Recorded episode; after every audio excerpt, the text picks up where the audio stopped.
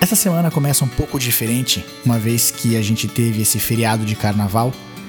Então, começar a semana com o treinador seja praticamente terminar a semana com o treinador.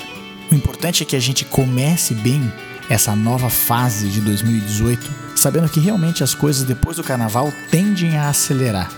Não é que o ano só começa depois do carnaval, o ano passa a acelerar agora depois do carnaval.